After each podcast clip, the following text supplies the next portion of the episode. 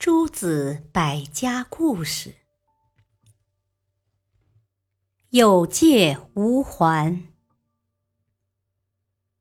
等到吴王的孙子夫差即位时，吴国又和越国发生了一场战争，越国大败，越王勾践被吴王夫差俘虏到吴国，在那里做了三年最下等的仆人。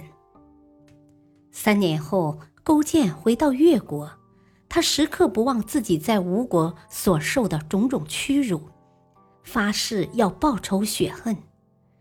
因此，他卧薪尝胆，励精图治，决心把越国治理成一个强大的国家。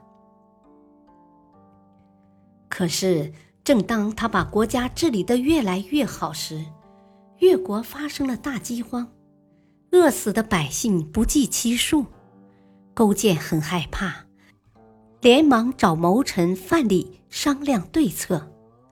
范蠡说：“大王担心什么？今天的饥荒是越国的福气，吴国的祸害。”勾践很迷惑。范蠡解释说：“吴王年少轻狂，是个只图虚名、不顾后患的人。”大王如果能用大量黄金和卑躬的言语向吴王借粮，吴王一定会答应的。越国人民有了粮食，还愁打不过吴国吗？勾践听了范蠡的计谋，连声说好，立刻派人带着金银财宝去吴国借粮。吴国想借粮给越国。大夫伍子胥连忙制止，说：“吴国和越国是仇敌一样的国家，不是吴国灭了越国，就是越国灭了吴国。如果借粮给越国，就是长我仇敌，养我仇敌。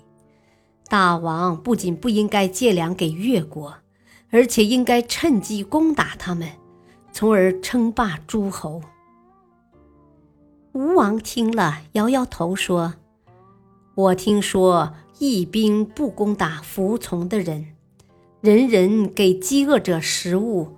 我是仁义之君，怎么能做趁人之危的事呢？”吴王坚持要借粮食给越国。越国有了吴国的粮食，顺利渡过了难关。不到三年，吴国也闹饥荒。吴王派人向勾践借粮，勾践不仅不借，还发兵攻打吴国，生擒了吴王。感谢收听，下期播讲《鬼谷子考徒弟》，敬请收听，再会。